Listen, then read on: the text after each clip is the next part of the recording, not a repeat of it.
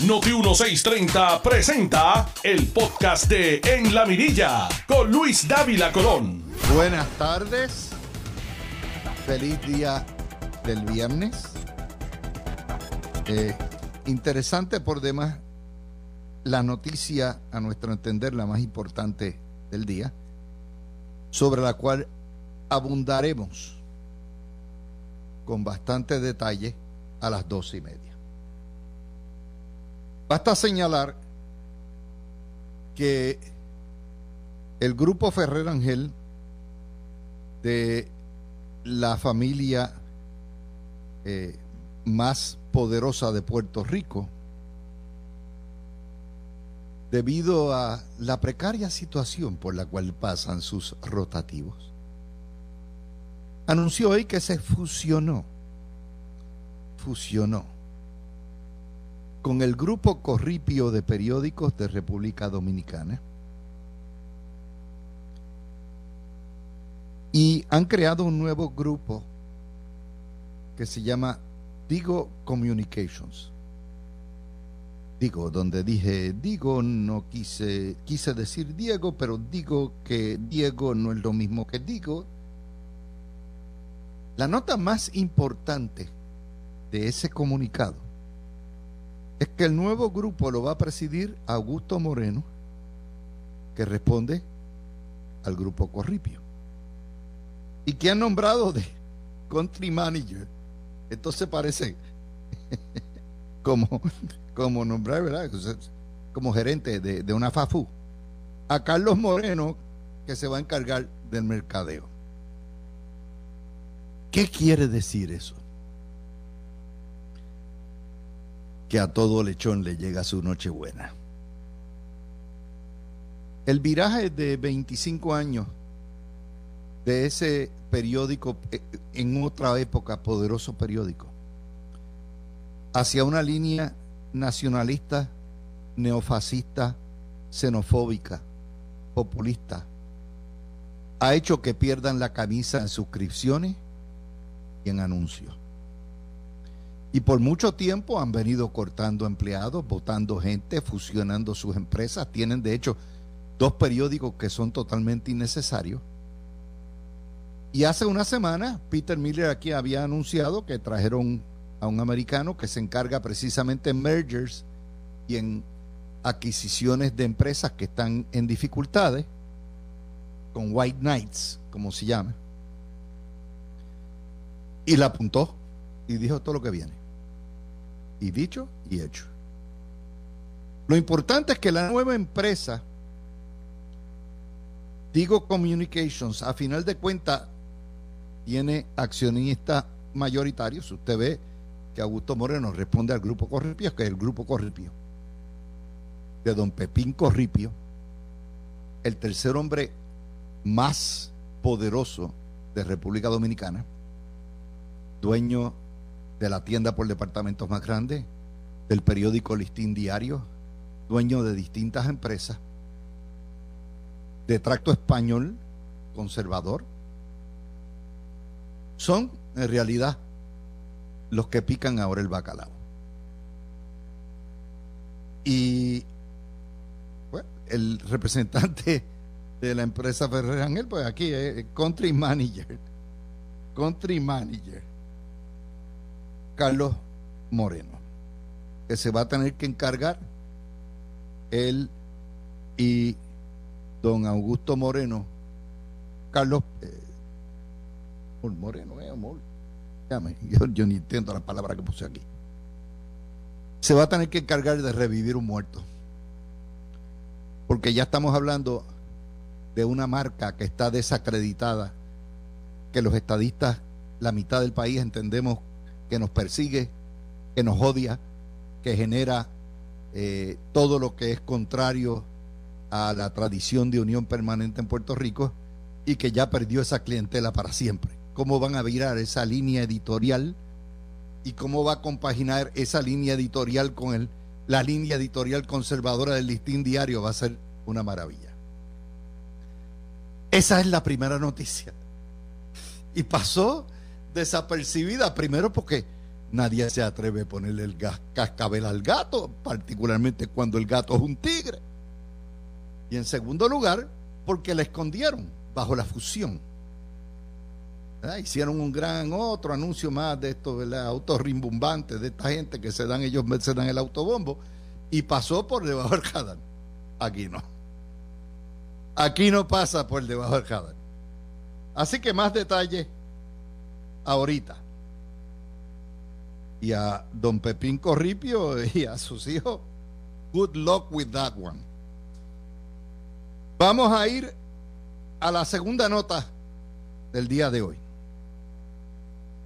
Surge finalmente en la prensa, luego de estar tres días dando tumbos en, en, en las redes sociales, un chat de 240 páginas de la mafia de atorrantes que tiene el alcalde de Aguadilla, Julio Roldán, y sus empleados y ejecutivos en el municipio, donde hablan, dejan el chat de, de los brothers tímidos, hablan pestes y obviamente está hecho para lo que es carpetear, destruir y sanear el municipio de Aguadilla, que, es un municipio PNP, de empleados PNP, de empleados y tomar represalias contra los que eran de Yanitzia Irizarri y los empleados del PNP.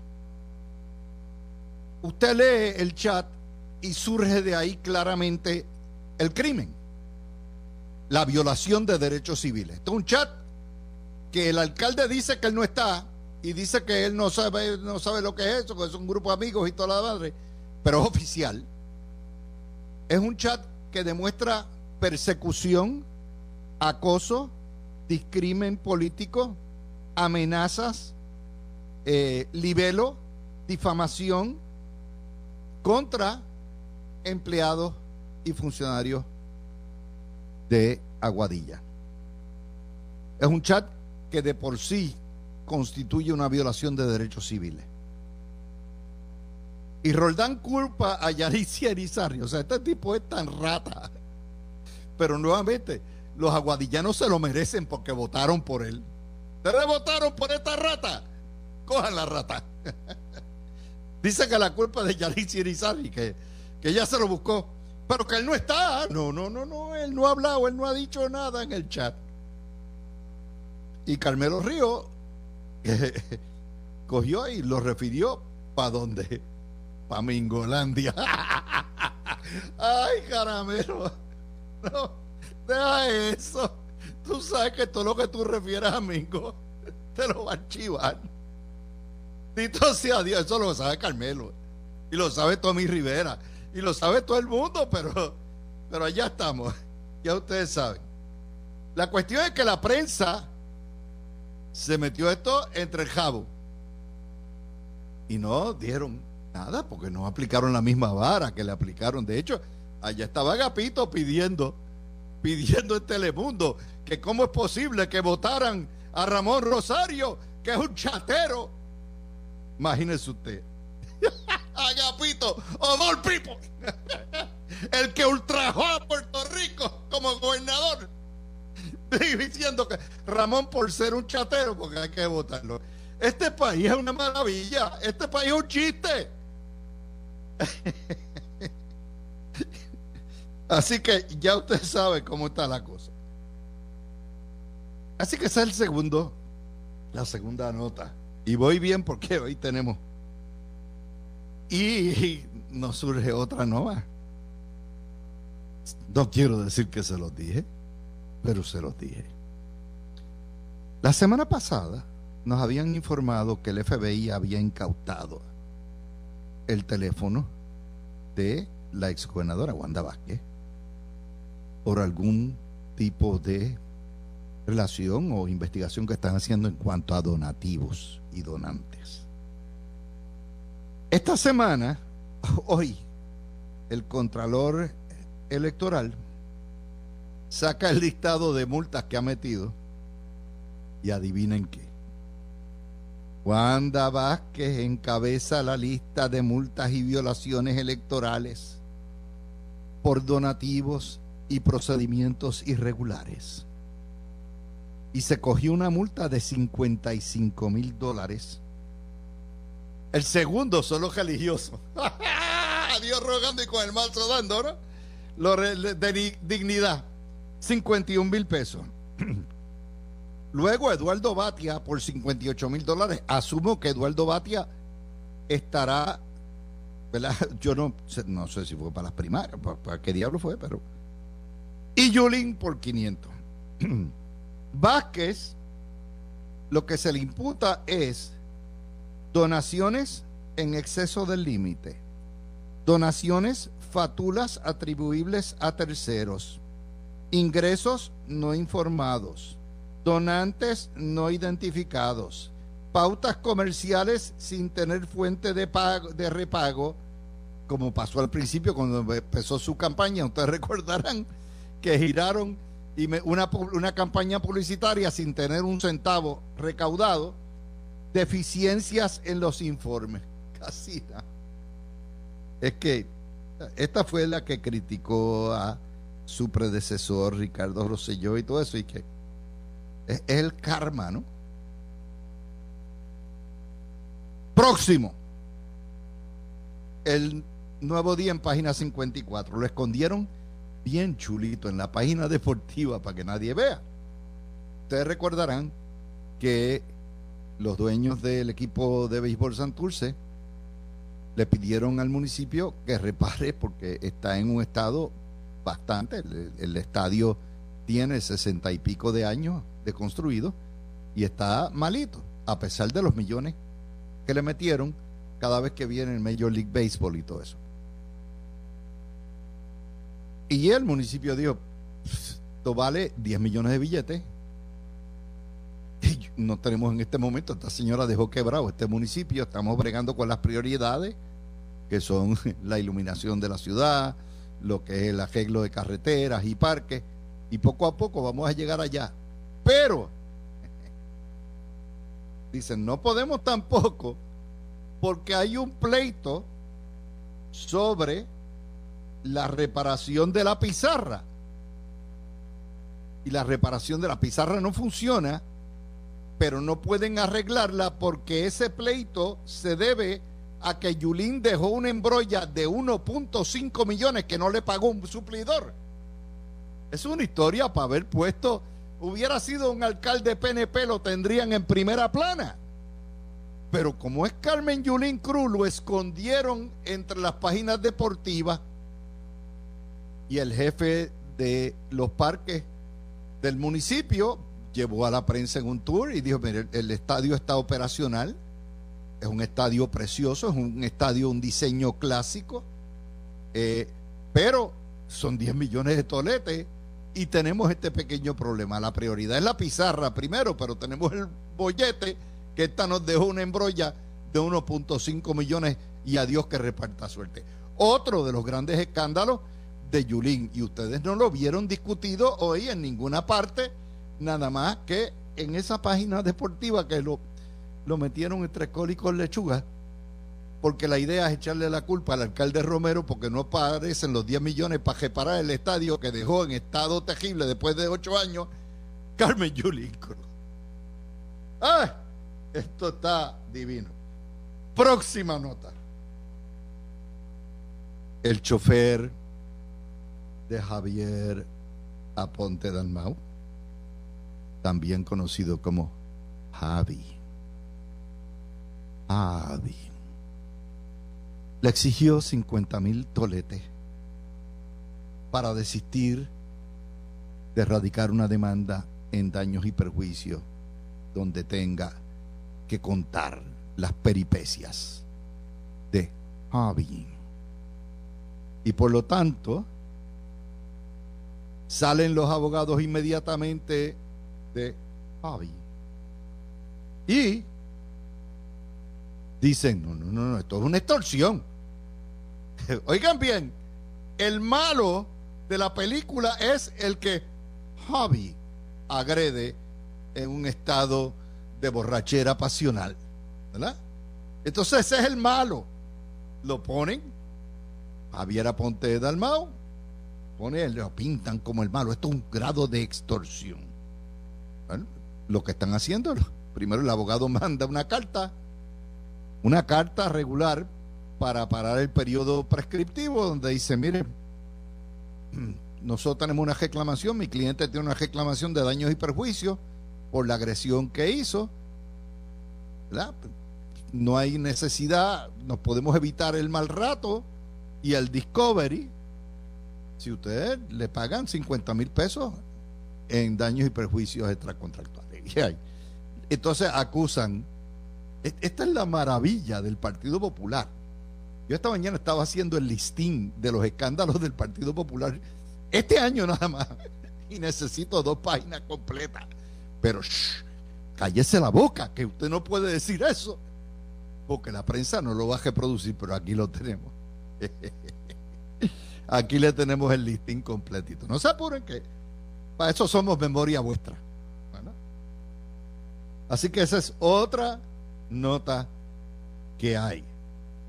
Les digo que hoy las noticias están súper chulas. No todo es la cuestión de la guerra de Putin. Hoy los tres periódicos coincidieron, obviamente dos días tarde, pero están ahí.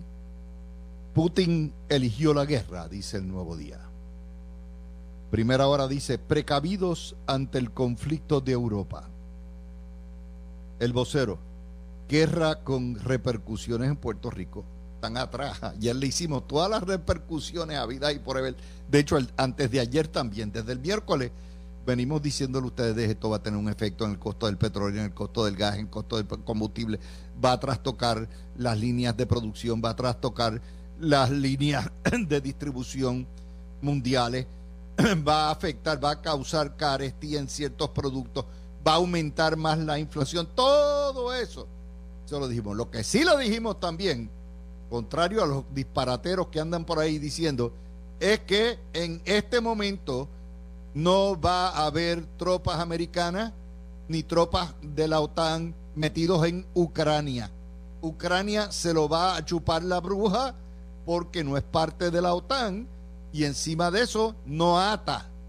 Y Putin, que es el nuevo Hitler de esta época, hace lo que le da la gana con unos Estados Unidos debilitados, divididos, polarizados no va a pasar absolutamente nada en ese contexto. Ahora, déjenme explicarles cuál es el peligro de esto.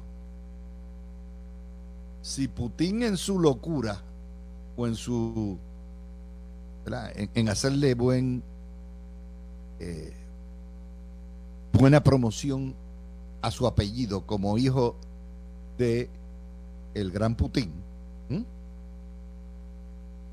si se volviera loco y rebasara las fronteras de Ucrania y se mete en Europa de la OTAN, ya ahí estamos ante el peligro de una guerra mundial. ¿Por qué? Dijo el presidente Biden ayer que Putin no se va a conformar con Ucrania. Primero Ucrania, después Europa porque Putin tiene el sueño de regresar a las fronteras de la Unión Soviética en el año 91. Y ahí es donde la puerca entorcha el rabo. Porque todas esas naciones que se separaron de Rusia, de la Unión Soviética cuando se rompe en el 91, hoy en día son miembros integrales de la comunidad europea y de la OTAN. Los países bálticos como Estonia, Letonia, Lituania, Polonia, que era parte de los satélites rusos por mucho tiempo, Moldavia, que queda ensandwichado entre Rumanía y eh, Rumanía y Ucrania, eh, Rumanía, Bulgaria, Hungría, la República Checa, Eslovaquia, los Balcanes, con todos sus pequeños eh, países. Y eso trae el problema porque todos esos países junto a Inglaterra Alemania, Francia, Italia, Turquía, España, son todos miembros de la OTAN y están atados por un tratado internacional de defensa mutua que tiene un artículo 5 que lee como sigue, un ataque contra uno de los miembros de esta unión se considerará un ataque contra todos sus miembros y obviamente requiere la defensa. De hecho, para los que no sepan esto, en la historia de la OTAN, solamente en una ocasión se ha invocado el artículo 5. ¿Y saben cuándo fue? Cuando Osama Bin Laden atacó a Estados Unidos con las Torres Gemelas en el 9-11 del año 2001, todas esas naciones acudieron al rescate de Estados Unidos y aportaron armas y soldados para las guerras, primero en Irak y posteriormente en Afganistán. La única vez. Por lo tanto, hay un compromiso legal internacional y moral de que si Rusia atacara cualquiera de estas naciones que estaban y que fueron en alguna época bajo la influencia, influencia eh, soviética, Estados Unidos tendría que mandar soldados y armas a pelear una guerra. Y ahí es donde se ponen las cosas color de hormiga brava, porque ya Putin ha amenazado con armas nucleares. ¿Vieron dónde estamos? Sin contar el problema de que si Putin se le va la mano y hace ataques cibernéticos y hackea, recuerden que no hay fronteras en el mundo cibernético. La Internet no tiene frontera, de manera que si manda por ahí para abajo a Ucrania y ataca fuertemente a Ucrania, eso se puede regar a cualquiera de los países y se puede interpretar como un ataque a cualquiera de esos países que pertenecen a OTAN y ese es el peligro.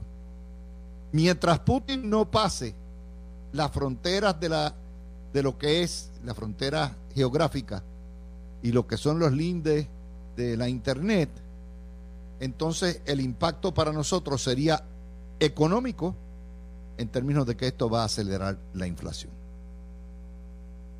Con eso, les dejo ya servida la mesa y venimos con nuestros dos paneles a las dos y media hora. Entra Peter Miller y Breida Bernal. Tú escuchas el podcast de En la Mirilla con Luis Dávila Colón por Noti 1630. De vuelta con ustedes, mis amigos. Bueno, debo tener por ahí a Peter Miller. Ya vamos a coger la primera noticia que obviamente todo el mundo pasó, que es la fusión de El Nuevo Día con el grupo Corripio y esta nueva eh, embeleco que se llama Digo. Para que tú tengas una idea, Peter, las empresas del grupo de Don Pepín Corripio, que es el tercer hombre más rico de, de República Dominicana, son dueñas de Telesistema, Teleantilla, Canal 39, el periódico Hoy, el periódico Listín Diario, el periódico El Nia, la revista En Sociedad, el periódico El Nacional, las pinturas Tropical, Gatorade en República Dominicana, Burger King en República Dominicana, Krispy Kreme en República Dominicana, Papa John's en República Dominicana, eh, distribuidora Corripio, tiendas Corripio, que es la mayor de, de departamentos, el mundo de juguete Corripio, Grupo Kobe, Pisos y Techados Trinol, Palacio del Cine, Editora Corripio, Pinturas Popular, Charming de República Dominicana, Duracell de República Dominicana, Pampers en República Dominicana, Campbell's en República Dominicana, Kibler Company en República Dominicana. Te puedo seguir leyendo Quaker Oats en, República Dominicana y no acabo. O sea, él, es básicamente, para que nuestra gente entienda, nuestra audiencia entienda, el grupo Corripio no se fusionó con, con, con el grupo Ferrer Rangel. Lo que pasa es que dentro de todas esas cosas, porque él es como una especie de, de NBC, B. Suárez, de Ballester Hermano, y a la misma vez pues tiene eh, Corripio Communications que se, y lo digo entre comillas, se fusiona con, con, con GFR Media, Los Ferré también son un conglomerado, pero mucho más chiquito. O sea, GFR Group todavía existe. Ellos tienen otras compañías, ellos tienen este intereses en, Estados Unidos. De hecho, los que les corren todas las cosas a ellos son gente de los estados. Esa es la parte irónica de todo esto, que la gente que más ha estado predicando el xenofobismo, el, racismo tácito contra gente de los estados, todas esas cosas, mira con quién terminan. Y el nazismo contra los estadistas. Con gente que no son de, de, Y esto lo que significa es que GFR Media, que es una de las compañías de los hermanitos Ferrer, se quote unquote fusiona con Corripio Communication. O sea, no es que se estén funcionando con el grupo Corripio, Corripio se los come ellos vivos, pues así de grande es. Es que simplemente el ala de él de medios se fusiona con el ala de esta gente aquí y obviamente ellos no van a entrar en Puerto eh, o sea lo primero que te anuncian es que tienen a mí me encanta eso un country manager o sea nombran a un ejecutivo de Corripio a correr la isla eh, la nueva compañía se llama Digo Communications eh, o sea tú ves estas cosas y tú dices bueno esto es un buen una buena fusión porque Corripio está en República Dominicana eh, GFR Media está en Puerto Rico, no. Así que esa es la que hay. Yo lo que tengo que Vamos a entender por qué se hace la fusión. Esto es una capitalización de la empresa y probablemente una venta de acciones eh, mediante lo cual el, el interés mayoritario tiene que ser el grupo Corripio, porque, oye, el grupo Corripio tiene casi más GDP que lo que tiene República Dominicana completa. Yo, me apuesto con un mogul como Pepín Corripio no va a entrar en un negocio donde es una minoría. ¿Ok? A capitalizarlo particularmente. No, aquí tienes una empresa que, vamos a ser sinceros, o sea, cuando tú ves la, la, cifra de circulación auditada que las pone el vocero, la, la que están poniendo desde, el 2019, y es obvio que no, no pudieron auditar en el 2020 en el 2021 por, por COVID, ¿verdad? Pues las que tienen son del 2019 y ya ahí el vocero está en 160 mil, primera hora como en 140, y el nuevo día, el antiguo portaaviones de los Ferré, está como en 110 mil. Ahora, si tú sabes de este negocio y tú y yo sabemos de esto, tú sabes que si ellos están diciendo que están en 110, tienen que estar como por 50 o 60. Por eso siempre ha sido así. O sea, esas cifras siempre son exageradas.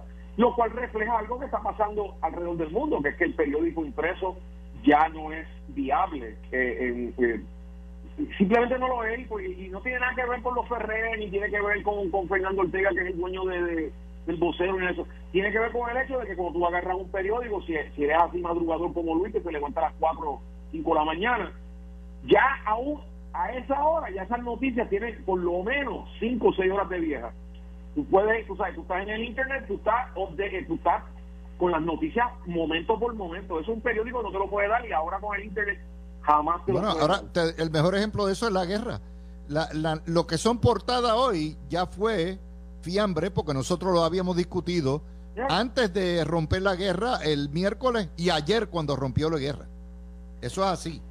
Eh, Ahora, pero, obviamente aquí hay un asunto que va a tener este este señor Carlos Moreno, ¿es que se llama? O Carlos el nuevo. Sí, pero ese tipo de eh, eh, el, country manager, por eso, pero como jefe de mercadeo, él va a tener que explicar la caída y la picada en la circulación, en el impacto. Y segundo, cómo la línea editorial nazi, nacionalista, populista, ha hecho que la familia más millonaria del país pierda la camisa. ¿Ok? Y eso es parte porque ahora ya no es responderle a María Luisa ni a Albi. Ahora le tienen que responder a don Pepín Corripio. Y eso es otro cuarto de hora, hermano. Sí, pero ese, pero ese, señor está bien por encima de eso. O sea, yo creo que o sea, un señor de cierta edad, ya los hijos de él y los yernos. Por eso, pues a ellos, a la, progenie. Pero mira, es que tú ves, o sea, una cosa que vienen haciendo los ferreros, si ustedes andan por ahí, van a ver estos billboards que dicen GFR Media. Pues eso ahora va a pasar, van a cambiarle el nombre y van a ver que va a decir Digo Media. Es que, o sea, recuerda que aquí hay, eh, ellos tienen, los Ferrer tienen unidades de mercadeo digital, tienen unidades de análisis digital. Esto es parte del deal también. O sea, créelo o no, yo creo que los periódicos es la menor de esto. Por el otro lado, la página web del Nuevo Día es la número uno en Puerto Rico. Por eso. So, Bueno, pues, déjame ir un momentito a, donde Breida, que la tengo esperando ah, ahí. Y el otro escándalo también, o sea, Peter, quédate ahí en línea, es obviamente eh, Julio Roldán, la ganga que tiene de exterminio político en Aguadilla, el escándalo del chat, las barbaridades, y nadie tocó eso. Breida, adelante. ¿Qué hay de malo con eso? Buenas tardes, Dávila. Buenas tardes, Peter. ¿Me escuchan? ¿Todo bien? Sí, te escucho perfectamente. Qué bueno, qué bueno. Hoy es viernes. Hay que estar Gracias a Dios, sale tempranito. Adiós, gracias. Mira, Dávila, eh, esto de, los Ferrer Ángel, yo lo veo más que nada como un resultado. ¿Por qué digo que es un resultado? ¿Cuánto tiempo llevan los Ferrer Rangel jugando aquí en, Puerto, en Puerto Rico a la República? ¿Cuánto 30 años, 30 y pico de años cuando, cuando se fue Carlos Castañeda cambió todo en el 95. Exacto, ¿Y cuánto tiempo llevan atacando a los estadistas? Y a todo Esa misma aquel que no lleva esa opinión de ellos de mantener la hegemonía política aquí del colonialismo.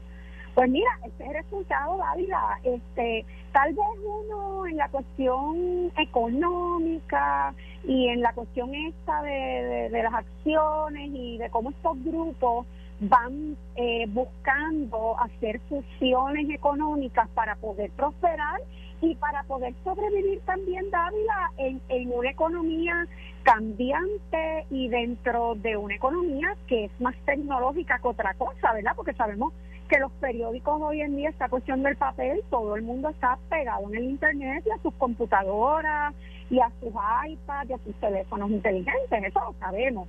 Pero no podemos perder de perspectiva que toda esta debacle, porque yo le voy a llamar así, toda esta debacle que ha sufrido el Grupo Ferrer Angel y más que nada el Grupo Ferrer Angel, el periódico El Nuevo Día, ha sido porque siguen, continúan todo el tiempo tratando de endilgarle al puertorriqueño su posición y su editorial colonialista de Puerto Rico. Bueno, eh, vamos a ir a lo de Julio Roldán. Peter, Tú has visto la prensa calladita, con excepción de una notita que sale hoy en primera hora. Noticel lo tiró. Eh, esto es palabras mayores, esto es una conspiración para violar derechos civiles. Son crímenes admitidos en papel eh, para sacar gente. Está ahí puesto, pero se refirió a justicia, ya tú sabes, eso es como mandarlo a dead file. Eh, solo, te quiero añadir una cosa a lo que dijo Breida, y es que si tú sigues lo que los Ferrer vienen haciendo, ya ellos admitieron hace par de años que ellos son un holding company y que estaban en una transformación a convertirse en un holding company. En otras palabras, que es un holding company, pues tú no corres las operaciones de día a día, tú tienes ejecutivos que hacen eso. Así que de facto se han salido del negocio de los medios, siguen con sus otras inversiones a través de Estados Unidos, sí, en Estados Unidos hablan mucho de Puerto Rico, tienen las inversiones en Estados Unidos, y entonces, con esto completan eso. Eh, eh, el negocio de, o sea, la cuestión con los medios es en qué esto está metido, en negocio de información o negocio de papel. Si estás en el negocio de papel, te moriste. Si estás en el negocio de información, tienes futuro. Veremos a ver qué hace esta gente ahora. Yo no veo, yo pronostico que no, viene mucho cambio. Eh, en el caso de Roldán, ¿de qué tú te estás quejando? Visitar la prensa colonial que tenemos, bro. O sea, esto no va a cambiar. Mira, Ayer Juan Dalmau salió y dijo un sendo disparate que fue básicamente un apoyo tácito a Putin y lo han dejado quietecito. Entonces él viene, se llena la boca, ¡ah! Estos fotutos PNP me están tergiversando. No, no te estamos tergiversando, brother, te oímos. Está grabadito. Que dijiste. Solamente tú y Trump han sido tan animales como para decir lo que dijeron. Pero la prensa los va a dejar quietos. Oíste a Carmelo hoy diciendo, no puede ser que porque el tipo es buena gente. Porque Juan lo es. Eh, lo que, lo que sabemos ya que, eso sí, si ustedes miran a través de, las redes los comentarios que han hecho los supuestos y alegados zurdos a través del mundo, se van a dar cuenta que Juan lo que hizo ayer fue repetir el libreto zurdo. En el caso del, del cabro este de Aguadilla, el hecho de que él tenga un equipo, o sea, yo lo que digo es, después de lo que le pasó a Ricky, not once, but twice, todavía hay gente que se pone a hablar en, en chat diciendo esas Nada más por eso deben salir de él. ¿Cómo tú vas a tener gente tan estúpida como eso que dicen esas anormalidades y esas asquerosidades? Que la prensa lo cubra no me sorprende porque esa es la guadilla y el alcalde en sí no dijo nada. No, nada más estaba el hijo de él. Pero esa es la prensa que tenemos, este es el Puerto Rico en el que vivimos. Bueno, en eso eh, vamos con Braida. Con Roldán. Este, bochornoso. La palabra tiene que ser esa. Es una situación bochornosa. Pero más bochorno le debe dar a nuestra prensa que simplemente porque no es del Partido Nuevo Progresista lo dejan como si nada. Aquí no pasó nada, vida no pasó nada. Al igual que no, no pasó nada con todo este asunto del chofer y con Dalmao ahí en el Senado, pues porque es popular, pues no. Al contrario, el malo es el agredido que pide daños y prejuicios y resarcimiento y entonces es malo por pedir. Bueno, pero esas son, esas son las incongruencias, Dávila, que el puertorriqueño ve todos los días y escucha todos los días. Y el puertorriqueño, el, somos inteligentes y nos damos cuenta de que nos toman el pelo y de que todo es para un lado. Pero cuando es de otro, no importa, no pasa nada, lo tapamos y seguimos. Y vamos con otra noticia. Aquí no ha pasado nada. Sí, bueno, pues, aquí hay una serie de cosas y, yo quiero ¿verdad? que los dos me, me abunden sobre esto. O sea, eh, Carmelo Ríos no basta con referir esto a justicia.